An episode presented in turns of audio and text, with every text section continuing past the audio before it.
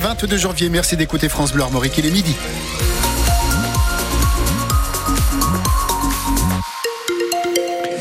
Les infos avec Loïc Guélec. Bonjour Loïc. Bonjour Vincent, bonjour à tous. Près de 500 navires de pêche, dont 200 en Bretagne, doivent rester à quai pendant un mois à partir d'aujourd'hui.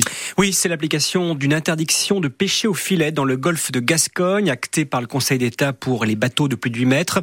Objectif, protéger les dauphins, dont 8000 sont pêchés accidentellement chaque année, selon les ONG environnementales. Dans les ports comme à Lorient, cet arrêt forcé ne passe pas, Marion Ferrer. L'atout bateau bleu et blanc de 10 mètres de long est amarré sur le quai du Pourquoi pas dans le port de Lorient. Ses filets sont rangés. Pendant un mois, Julien et son équipage ne peuvent plus partir en mer. Là, on va toucher le fond, ça devient compliqué. Pourtant, le jeune patron s'était équipé pour bénéficier des dérogations. On avait mis des caméras et des, des répulseurs sur les coques pour faire fuir les dauphins. Juste après avoir tout installé, bah, ils sont revenus sur l'arrêté, ils nous ont dit de, de stopper les bateaux. Tout ça, ça a servi absolument à rien. C'était subventionné, si vous voulez. Bon, on n'a toujours pas eu les sous, bien sûr. Douche froide également pour Nicolas, à la tête du Dracar. Jusqu'ici, il pêchait du poulpe. Il a voulu adapter son bateau pour se diversifier. Le bateau en filayeur, les caméras étaient payées, et on me dit, euh, cinq jours avant de mettre tout à bord, que j'ai plus le droit. Mais j'ai 6 000 euros de travaux quand même, en cours. Les pêcheurs pourtant l'assurent, les appareils acoustiques qui diffusent des ondes pour repousser les dauphins fonctionnent. David Lequintrec est patron de l'Iservol. Les captures accidentelles que j'ai fait euh, l'année dernière, j'en ai fait 7. Les 7 dauphins ont été pêchés quand mon appareil n'était pas en route. Parce que je le mets un jour sur deux. On est en période de test, donc, euh, donc ça prouve bien l'efficacité quand même euh, de l'appareil. Quoi. Et les pêcheurs comptent bien faire entendre leur colère. Une journée de mobilisation est prévue le mois prochain. Marion Ferrer à Lorient pour France Bleu Armorique. Autre colère, celle des agriculteurs. Gabriel Attal va tenter de déminer la fronde agricole face au mouvement des paysans qui se propage en Europe et en France notamment. Le Premier ministre va recevoir à 18h à Matignon la FNSEA ainsi que les jeunes agriculteurs. Trop de contraintes, trop de règles européennes. Les deux syndicats majoritaires dans la profession attendent des actes concrets après le report d'un projet de loi agricole. Le président de la FNSEA, Arnaud Rousseau, appelle à des actions toute la semaine. On l'écoute dès aujourd'hui et toute la semaine et aussi longtemps qu'il sera nécessaire, un certain nombre d'actions euh, vont être menées. Donc euh, le sujet maintenant, c'est que la colère s'exprime pour que chacun dise bien ce qu'il attend. L'engagement de la FNSEA, c'est des revendications claires pour qu'on puisse avoir des réponses claires. Ça fait déjà quelques semaines, quelques mois qu'on décrit la situation de ce que vit l'agriculture française dans ce a de, de diverses, de pluriel, des territoires. Et ce qui se passe aujourd'hui, c'est le trop-plein avec euh, des mesures euh, françaises, franco-françaises, hein, qui sont attendues, mais aussi des mesures européennes. En fait, ce que veulent les agriculteurs, euh, c'est redonner une forme de dignité à leur métier.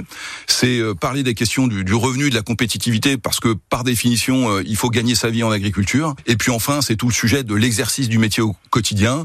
Comment, avec euh, la suradministration, comment, avec euh, les déclinaisons européennes d'un certain nombre de règles, on n'est plus en ligne avec ce qui se passe. Le président de la FNSE, Arnaud Rousseau, déblocage toujours ce matin autour de Toulouse et sur l'A64 dans le sud-ouest. Le procès des attentats de Trèbes et de Carcassonne qui avaient fait quatre morts en mars 2018, dont le gendarme Arnaud Beltrame, s'est ouvert ce matin devant la cour d'assises spéciale de Paris. Les sept accusés, une femme et six hommes âgés de 24 à 35 ans, comparaissent. Ils font partie de l'entourage de l'auteur de ces attaques djihadistes, Radouane Lagdim, abattu par les gendarmes.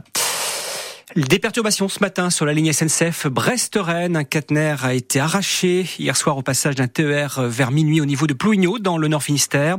Des retards et des suppressions de trains durant toute la matinée. Le retour à la normale, c'est normalement en ce moment. En tout cas, les infos pratiques sont à retrouver sur TER Bresgo. Les opposants à la loi immigration mobilisés partout en France hier. Près de 3000 personnes à Rennes, à à Saint-Brieuc ou encore 400 à Vannes. À l'appel d'associations, de syndicats et de partis de gauche au niveau national entre 75 000 et 150 000 personnes selon les différentes sources, alors que le, le Conseil constitutionnel doit se prononcer sur la conformité du texte voté par les parlementaires jeudi. Les manifestants réclament sa non-promulgation par le président de la République. L'électricité va coûter plus cher à partir du 1er février, près de 10% de hausse pour les ménages et les petites entreprises. Confirmation du ministre de l'économie Bruno Le Maire, alors que le bouclier tarifaire va prendre fin. La hausse sera comprise entre 8,6 et 9,8% et ce sera la seule en 2024. Alors la hausse des factures au 1er février va dépendre des contrats souscrits. Par exemple, pour un ménage qui ne se chauffe pas à l'électricité, il faudra payer 5 euros de plus chaque mois. Pour un ménage qui se chauffe à l'électricité en maison individuelle, comptez 18 euros de plus tous les mois. Le trafic de passagers aériens en France a atteint le mois dernier son niveau de décembre 2019, une première depuis la crise sanitaire. Sur l'ensemble de l'année 2023, le secteur a retrouvé près de 95% de ses passagers d'avant la pandémie. En foot, le Stade Rennais ira défier Sochaux en huitième de finale de la Coupe de France. Les Rouges et Noirs sont venus à bout hier soir de l'OM au Roison Park après les tirs au but. Satisfaction de l'entraîneur Julien Stéphan. On est forcément euh, satisfait, heureux euh, de passer au tour suivant. Ça n'a pas été usurpé, je pense, de gagner peut-être le match avant la, avant la séance de tir au but. Je suis content parce que pour différentes raisons. D'abord, parce que je trouve que l'équipe a montré des qualités euh, mentales au-dessus de la moyenne, avec les circonstances en fin de première mi-temps du, du pénalty arrêté par Paul Lopez. Il a fallu vite repartir en début de deuxième et, et les gars ont réussi à faire abstraction de ça en égalisant très rapidement. Et puis après, dans cette séance de tir au but où on était à chaque fois derrière et donc il fallait marquer à chaque fois pour rester pour revenir à égalité ou pour rester en, vie dans la compétition à, partir du sixième tireur. Ils ont eu beaucoup de courage, euh, ils ont eu beaucoup de qualité mentale et aussi beaucoup de, confiance en eux pour pouvoir réaliser ça. C'est génial pour eux d'avoir pu partager ça aussi avec le public à la fin parce que je pense que c'est euh, des moments qui peuvent être également fondateurs dans la deuxième partie de saison pour, pour ce groupe. Et on reviendra sur cette belle soirée rennaise dans lundi, c'est Rosy à partir de 18h05 sur France Bleu Armorique, présenté bien sûr par François Rosy. À noter que l'autre club breton, toujours en Coupe de France, Brest, ira défier le Paris Saint-Germain au Parc des Princes. Match le 6 ou le 7 février. Succès des métropolitaines hier à Saint-Grégoire, près de Rennes, plus de 5000 participants. Et puis l'Euro de handball, la France affronte l'Autriche à 18h. Les Bleus sont en tête de leur groupe. Enfin, deux parcs relais de la ligne B du métro, c'est sont via Silva et Saint-Jacques-Guettet sont ouverts exceptionnellement depuis ce matin. Ils sont ouverts gratuitement. Les barrières restent ouvertes sans nécessité de présenter un titre de transport. Une mesure temporaire prise jusqu'à la réouverture de la ligne B et qui est à l'arrêt jusqu'au printemps pour une série de réparations. Ces ouvertures doivent compléter le réseau de bus provisoires mis en place par le réseau Star. Donc, le parc relais euh, Cesson via Silva et le parc relais Saint-Jacques-Guettet sont ouverts gratuitement pendant à peu près trois mois.